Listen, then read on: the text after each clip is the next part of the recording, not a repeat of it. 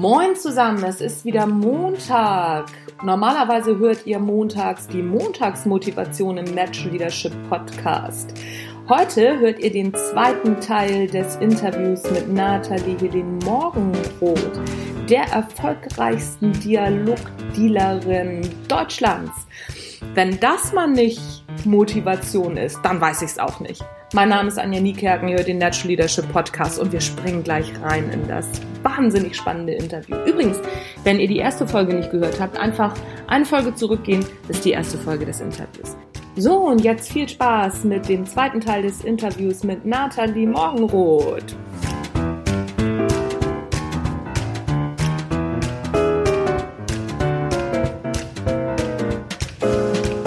Du sagtest ähm, zu deinen ähm, Talking Tools, dass viele mhm. das Gespräch nicht lesen können dann und ja. damit praktisch dann, ja, also das Gespräch aus der Hand geben bzw. den Abschluss verlieren. Was meinst du mit das Gespräch nicht lesen können? Mhm.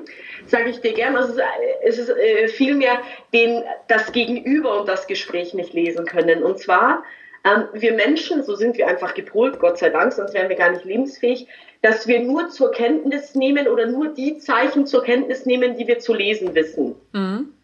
Beispiel, ähm, ein Hund weiß zwei Tage bevor ein Erdbeben kommt, dass ein Erdbeben kommt und winselt. Wir Menschen merken es erst, wenn es schon bebt. Mhm. Warum kann es ein Hund zwei Tage vorher, wissen wir nicht, weil ein Hund die Zeichen zu lesen weiß. Und so ist es auch in anspruchsvollen Gesprächssituationen, egal ob es ein Mitarbeitergespräch, ein Verkaufsgespräch, eine Preisverhandlung, whatever.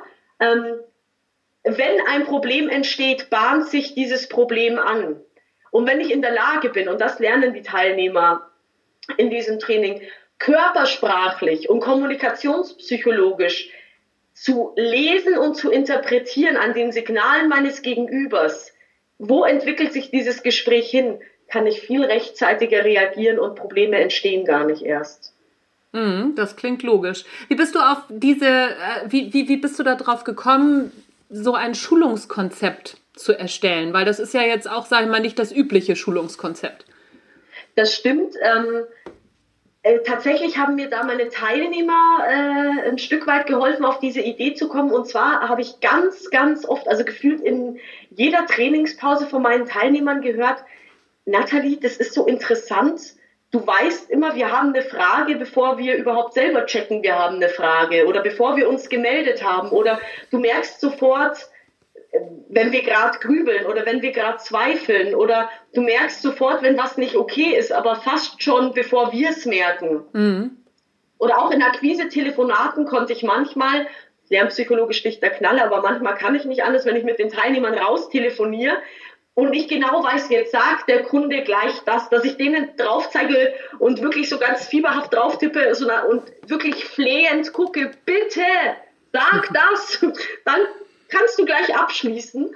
Ähm, und die haben gesagt, woher weißt du das? Und ich habe durch meine Psychotherapieausbildung, ähm, habe ich das mal durchleuchtet, okay, woher weiß ich denn das? Mhm. Und habe angefangen nach und nach, das hat lange gedauert, dass lehrbar zu machen, vermittelbar zu machen und für andere greifbar zu machen. Habe gemerkt, es lässt sich alles auf Körpersprache und Kommunikationspsychologie runterbrechen. Weil, okay, wenn ich was körpersprachlich interpretieren kann, sagen wir mal, ich kann körpersprachlich interpretieren, okay, ich verliere den Grad. Irgendwas mhm. habe ich gesagt, was dem nicht gefällt. Ja, das hilft mir nicht, wenn ich nicht kommunikationspsychologisch weiß, wie hole ich ihn zurück. Das stimmt. Es bringt mir jetzt nicht zu sehen, oh, ich sehe, ich fahre auf einen Baum zu. Ich merke sogar, ich fahre schnell auf einen Baum zu. Aber ich kann nicht mehr machen, als zu wissen, ich fahre jetzt auf einen Baum zu. Mhm. Es wäre gut zu wissen, was kann ich machen. Natürlich jetzt ein sehr dramatisches Beispiel.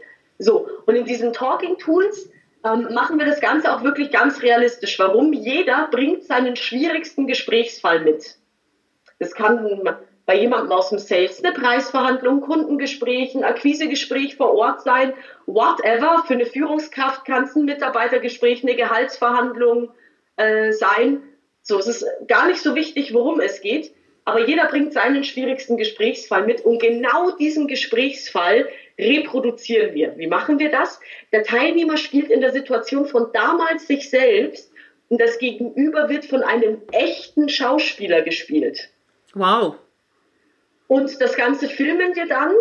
Und es ist zum einen für den Teilnehmer natürlich super interessant, sich von außen zu sehen, aber das Abgefahrene ist, dass wir die komplett gleiche Situation, also eigentlich fast dieselbe Situation, äh, an den Tisch holen.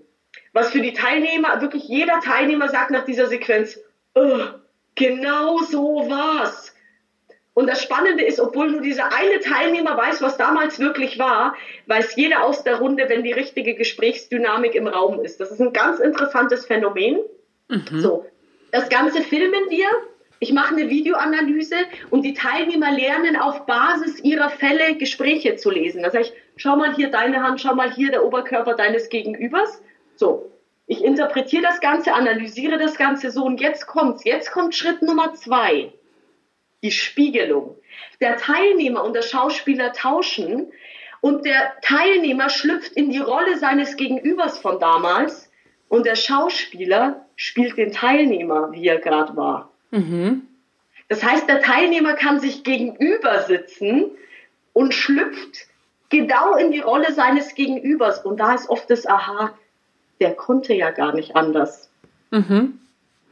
Mein Gesprächspartner von damals konnte ja gar nicht anders. Und deswegen, es muss ein Schauspieler sein. Du kannst nicht irgendwie den Kollegen fürs Rollenspiel nehmen, weil es sind auch oft mal Fälle, da ist ein Kunde ausgeflippt oder hat geschrien. Das macht ein Kollege nicht so. Ein Schauspieler, der brüllt so, wie der damals gebrüllt hat. Oder der wird so umgehalten, wie der damals. Und der geht nicht raus aus der Rolle.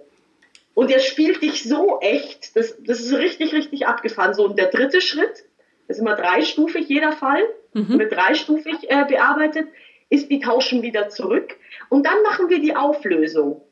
Der Schauspieler spielt wieder den Kunden oder das, den Gesprächspartner von damals, der Teilnehmer spielt sich selbst und dann verbessern wir den Fall sequenziell. Ja, also ich schreibe dann immer wieder ein, die fangen an, den Fall nochmal durchzugehen. Ich sage, Cut, setz dich mal hier rüber, sitz nicht so gegenüber, nicht so konfrontativ, setz dich mal lieber über Eck. Stell mal eine Frage. Lass, lass ihn länger reden, lass ihn nicht so lange reden. Was das Gespräch auch braucht.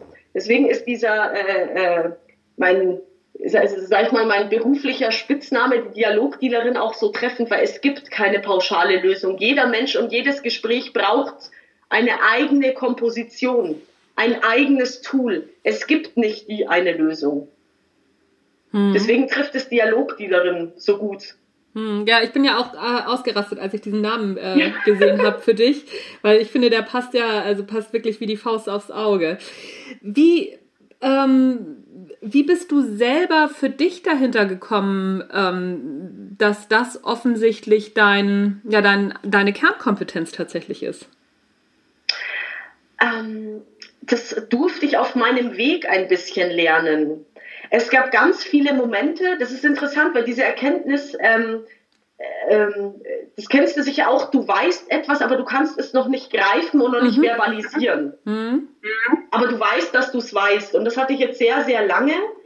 Ähm, und ich habe auch überlegt, warum vertrauen mir die Teilnehmer? Warum können die das umsetzen? Warum können die das nehmen? Und mir ist sehr schnell aufgefallen, zum Beispiel, ich lasse meine Teilnehmer immer ihr Gesicht wahren und das ist tatsächlich ein bisschen Typsache, weil es gibt ähm, Trainer, die haben die Geduld nicht. Und die brauchst du aber. Du kannst nicht immer entlarven, du kannst nicht bloßstellen. Es ist wichtig, dass du den Teilnehmer sein Gesicht wahren lässt und den Zugang suchst zu ihm. Und es kann bei jedem Teilnehmer ein anderer sein. Und da bin ich unglaublich hungrig, ähm, von jedem Teilnehmer den Zugang zu finden, wo er den Input nehmen kann. Das ist eins. Mhm. Also wirklich, wenn ich mal einen Teilnehmer nicht erreiche, wirklich, das macht mich schlaflos. Also ich hänge mich nicht an den Teilnehmern auf, die ich sowieso bekommen habe, sondern ich überlege wirklich, was hätte dieser eine Teilnehmer, und du weißt selber, und es kann von tausend Teilnehmern einer sein, den du nicht erreicht hast, an dem überlege ich, okay, was hat der von mir gebraucht? Ich frage das auch manchmal. Mhm. Wir sagen ja, okay, für mich ist es noch nicht so klar, okay, was hättest du dir von mir als Trainerin gewünscht? Es kommt Gott sei Dank unglaublich selten vor, aber das beschäftigt mich und ich glaube, dass das ein ganz, ganz wichtiges Erfolgskriterium ist, dass mich sowas nicht kalt lässt, mhm. ähm, sondern dass ich versuche, das besser zu machen oder da den Zugang zu finden. Und ich habe oft an mir gezweifelt, weil ich gemerkt habe, ich fühle mich im Business genauso als eine Natalie wie privat. Und ich dachte ganz oft, das ist total falsch. Ich dachte mir, oh Gott, es gibt keine Business Natalie. Und habe das ganz lang als Fehler gesehen, bis ich irgendwann gemerkt habe, jeder Teilnehmer sagt mir, das ist so schön, weil du bist so echt. Da ist sie wieder, die Authentizität. Nie zu suggerieren, du bist besser, sondern du suggerierst uns immer, ey Leute, ich habe es geschafft und ich weiß, ihr könnt es auch. Und dann habe ich gemerkt, dass das, glaube ich, so eine Geheimzutat ist bei mir, dass ich einfach ich bin. Ich habe keine Business-Identität. Ich bin ich. Mhm. Mhm. Ja, das ja. macht Sinn. Ja, also mir erschließt sich das total. Also mir erschließt sich auch diese Geschichte, ähm, wenn man einen Teilnehmer nicht erreicht, dass man dann schlaflose Nächte hat. Ich habe das auch schon mal gehabt und habe dann gedacht, das gibt's doch nicht. Mhm, mhm, ja. Und ich glaube aber, dass das, also natürlich jetzt äh, sich daran aufzureiben, wäre auf Dauer ungesund, aber ich glaube, dass das genau den Unterschied macht zwischen uns und anderen Trainern. Das, das ja, wahrscheinlich, wahrscheinlich ist das tatsächlich so. Jetzt habe ich tatsächlich mal kurz den Faden verloren. Ich wollte dich nämlich noch was fragen, habe natürlich äh, prompt jetzt die, die Frage vergessen. Ach so, genau. Wie groß sind denn deine Gruppen immer, also wenn, wenn du so trainierst? Mhm. Ähm, immer zehn Teilnehmer maximal. Mehr lasse ich nicht rein. Aus dem einfachen Grund, es gibt unterschiedliche Taxonomiestufen, unterschiedliche Lernstufen, wie gut sollen die Teilnehmer das Gelernte können. Mhm. Und bei mir ist es wirklich die tiefste Taxonomiestufe, die sollen es kennen, können und umsetzen. Mhm. Mhm, und das okay. geht wirklich nur, also du könntest mir auch tausend Leute hinsetzen und ich erzähle dir eine Woche lang begeistert von Kaltakquise, aber dann kann ich natürlich nicht gewährleisten, dass jeder seine individuelle Antwort hat. Deswegen zehn Teilnehmer, das ist äh, die Gruppengröße. Für gewöhnlich ist, werden die zehn Teilnehmer auch immer äh, voll, äh, voll gemacht. Also die Gruppe wird immer voll gemacht, nicht die Teilnehmer, sondern die Gruppe. ja, okay. Ähm, Habe ich verstanden.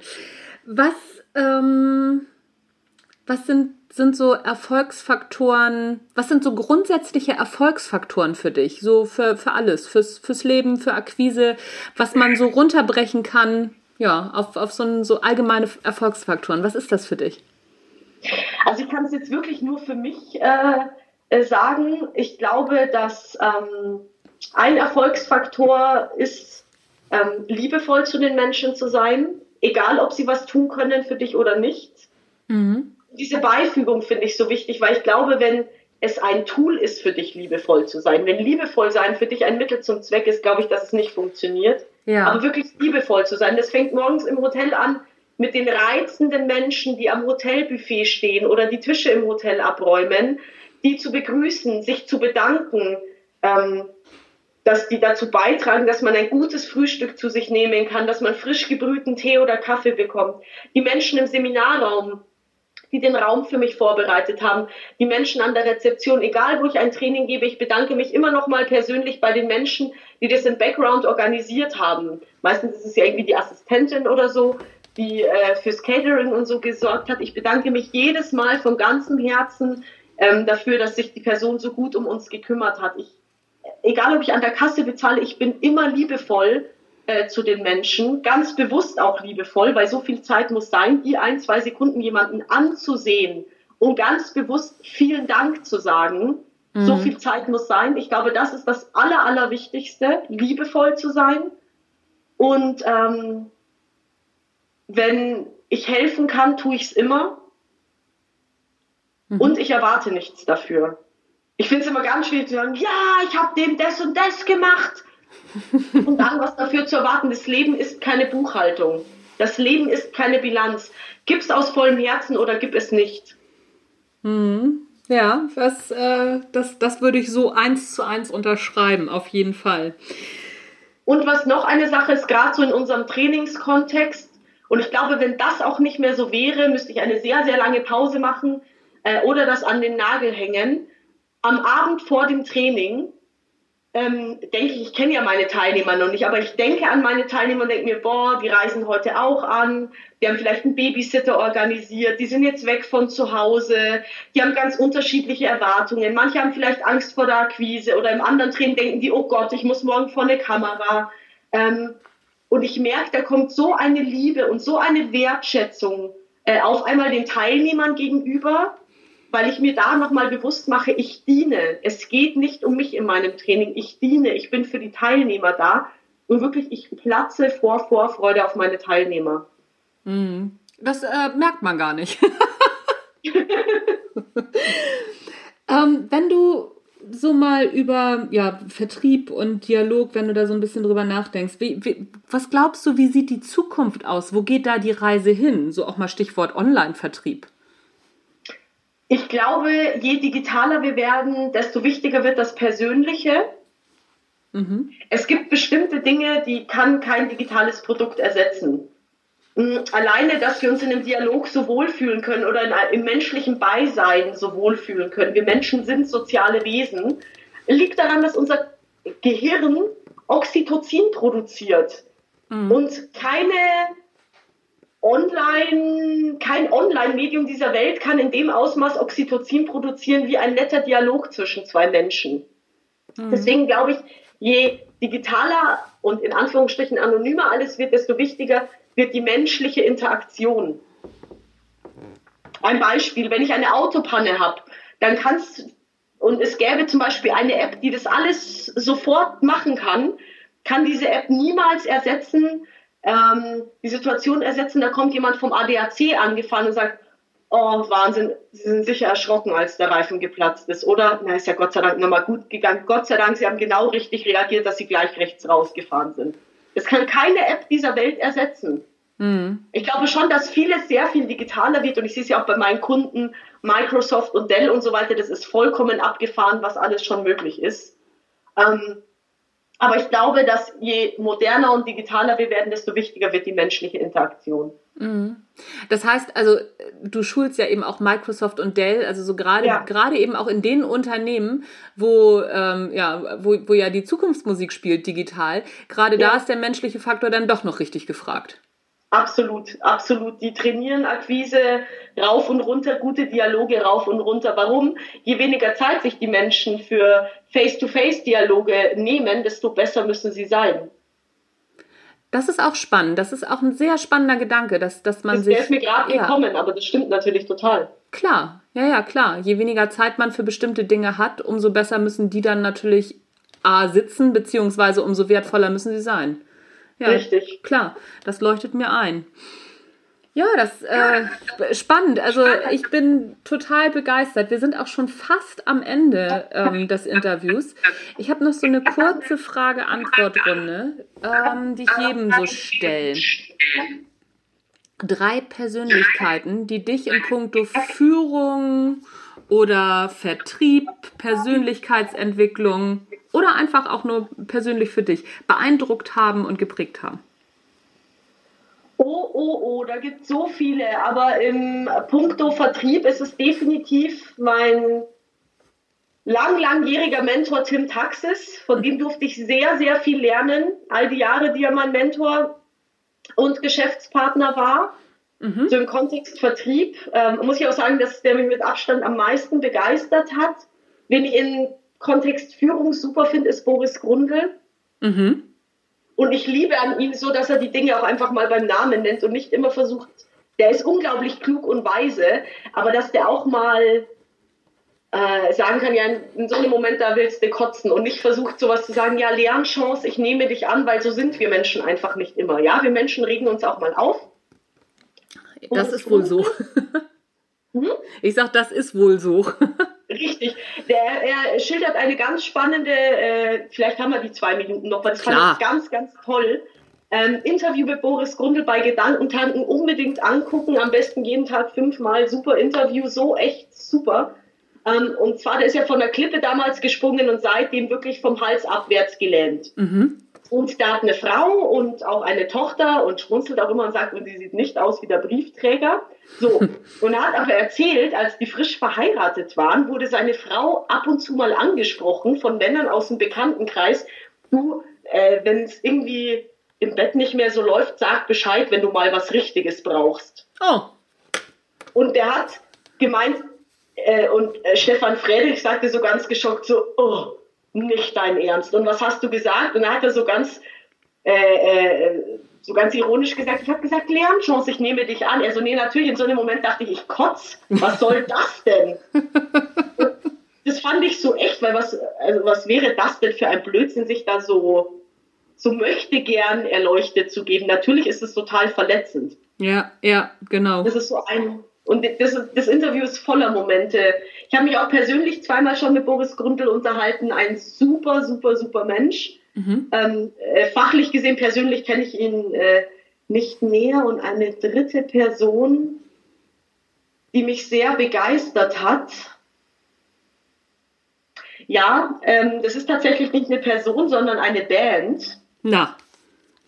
Und zwar die Band Metallica. Ich sage auch warum. Mhm. Ich war vor einigen Wochen auf einem Konzert. Das erste Mal, dass ich auf so einem richtigen Konzert war. Und ich saß da, um 8 Uhr abends ging das Konzert los und ich war da schon um drei. Warum? Ich wollte in der ersten Reihe sein. Ich gehe ja nicht, fahre nicht auf ein Konzert. Ich bin extra von München nach Nürnberg gefahren. Mhm. Ja, ich fahre doch nicht von München nach Nürnberg, um ein Konzert von ganz hinten anzuschauen. Also wenn, bin ich in der ersten Reihe. Mhm. So, und ich habe mich da äh, äh, hingesetzt auf den Boden und hatte fünf Stunden Zeit, diese unfassbare Logistik zu beobachten und war ganz erstaunt, also es war kein Metallica-Konzert, ganz erstaunt, wie viele Menschen mitwirken, dass zwei Stunden Konzert stattfinden. Mhm. Und ich kam ganz, äh, ganz begeistert im wahrsten Sinne des Wortes nach Hause mhm. und habe meinen Mann, der ja Musiker ist und mhm. sehr viele Konzerte schon gespielt hat auf der ganzen Welt, tausende von Fragen gestellt. Okay, wie läuft es ab? Wie wird so ein Konzert gebucht? Wie findet es statt? Und, und, und, und, und. Ich habe bestimmt vier Stunden lang Fragen gestellt. Wir saßen bis vier Uhr morgens und ich habe ganz viele Fragen gestellt, weil ich so begeistert war. Und er sagte, Natalie, wenn dich das interessiert, es gibt bei Netflix eine Reportage äh, über Metallica. Mhm. Und die lassen sich zwei Jahre begleiten. Ähm, äh, während sie ihr Album aufnehmen. Mhm. Und zwar, was ich so spannend finde an dieser Reportage, weil ich wollte wissen, was ein Produzent ist. Mhm. Und mein Mann hat gesagt, ein Produzent ist der Boss im Tonstudio. Und ich so, hä, das kriegen die doch alleine hin. Er so, eben nicht. So, und hat mir eben erklärt, was ein Produzent macht. Also auch da gibt es einen, der hat das Sagen, das ist der Produzent. Und das Spannende ist, deswegen dachte ich, äh, die Reportage ist toll, es ist wirklich ganz, ganz großartig, dass die sich da so offen zeigen, weil das ist alles andere als lustig. Es ist wirklich teilweise ganz dramatisch, was so im Laufe der zwei Jahre passiert. Und die nehmen für diese zwei Jahre ihren Therapeuten mit ins Studio. Das ist ja der Hammer. Und das fand ich so echt und so groß, weil sonst hätte wahrscheinlich niemand die Produktion dieses Albums überlebt, wenn die ihren Therapeuten nicht dabei gehabt hätten. Aber das fand ich so spannend. Ja. Und fand ganz, ganz toll, sich so echt zu zeigen.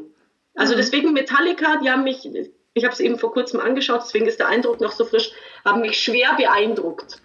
Okay, das verlinke ich auf jeden Fall in den Shownotes. Ich sehe auch, sehe auch mal zu, dass ich das äh, Interview von Boris Grundl mit dazu packe. Dann äh, ja, können die Hörer das auf jeden Fall schon mal mitnehmen. Dann mhm. drei Bücher, Sachbuch, Fiction, was auch immer, die dich beeindruckt haben, beziehungsweise die jeder mal gelesen haben sollte aus deiner Sicht heraus? Heiß auf Kaltakquise von Tim Taxis. Das habe ich mir gedacht. unbedingt, ganz mhm. unbedingt. Großartiges, fantastisches Buch. Das kann ich so äh, bestätigen. Sowohl fachlich als auch, ähm, ja, was so an, an spirituellem, menschlichen Know-how drinnen ist. Es ist mhm. wirklich ein ganz tolles Buch. Ja. Mm, dann Der Weg zur finanziellen Freiheit von Bodo Schäfer. Mhm nicht vom Titel abschrecken lassen, bitte. Und ähm, von Eckart Tolle eine neue Erde. Mhm. Und jetzt von Eckart Tolle. Ja. Der Weg zur finanziellen Freiheit, ich hake da nochmal ein. Warum nicht vom Titel abschrecken lassen? Ähm, weil wir in einer Kultur leben, in der es negativ konnotiert ist, äh, wohlhabend sein zu wollen, mhm. weil wir so eine komische kausale Kette machen. Viel Geld, schlechte Charakter, wenig Geld, guter Mensch. Mhm. Und ähm, ich finde, dass Geld weder gut noch schlecht ist. Mhm. Geld ist einfach eine Energie und es kommt darauf an, was du daraus machst. Bodo Schäfer sagt einen wunderschönen Satz, den ich sehr mag. Geld ist, äh, heißt doch, Geld verdirbt den Charakter. Und ich finde, das stimmt überhaupt nicht. Weil ich kenne auch Menschen, die gar kein Geld haben und echt daneben sind und umgekehrt. genau. Ähm, Und Bodo Schäfer sagt, das finde ich einen, gro einen großartigen Satz, Geld ist nur eine Lupe für den Charakter und ein Arschloch wird mit viel Geld einfach ein Riesenarschloch. Das ist sehr schön, ja, finde ich auch. Ja. Das ja, klingt gut. Und er wird auch ganz oft gefragt, Herr Schäfer, Sie müssen es doch wissen als Money Coach, macht Geld glücklich. Und er sagt einen fantastischen Satz, es ist überhaupt nicht die Aufgabe von Geld, uns glücklich zu machen. Ah, cool. Ja, stimmt. Ja, also Weg zur finanziellen Freiheit, großartiges Buch. Ähm, ja. Ja, genau. Und deswegen wegen Titel, weil viele, ähm, das, wir leben einfach in einer Kultur, in der es ist sehr negativ besetzt. Ja, das stimmt, das äh, stimmt. wohlhabend sein zu wollen. Das stimmt.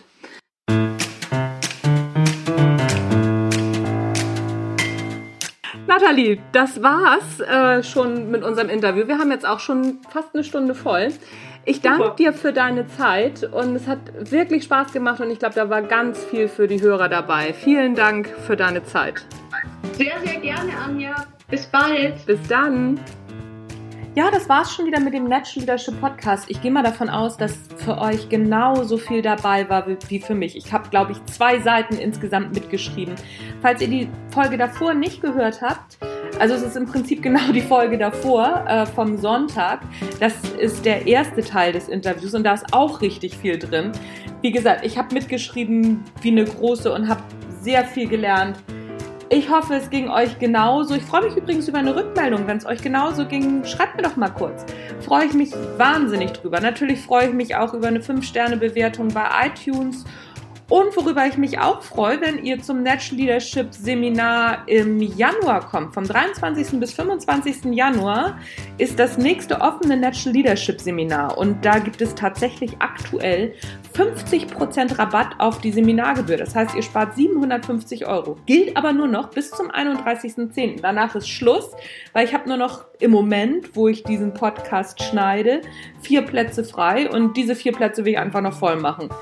Und dann war es das auch mit Angeboten fürs nächste Jahr. Im nächsten Jahr wird es keine Angebote mehr auf das Natural Leadership Seminar geben, auf das offene Seminar. Also, wenn du wirklich mitmachen willst und nochmal von einem Angebot profitieren willst, dann Attacke los und ist ja auch eine super Zeit. Ne? Im Januar mal so richtig motiviert durchstarten. Hat was, oder? So, und jetzt höre ich auch auf zu quatschen und mach Feierabend für heute. Mein Name ist Anja Niekerken. Du hast den Natural Leadership Podcast gehört. Tschüss, bis zum nächsten Mal.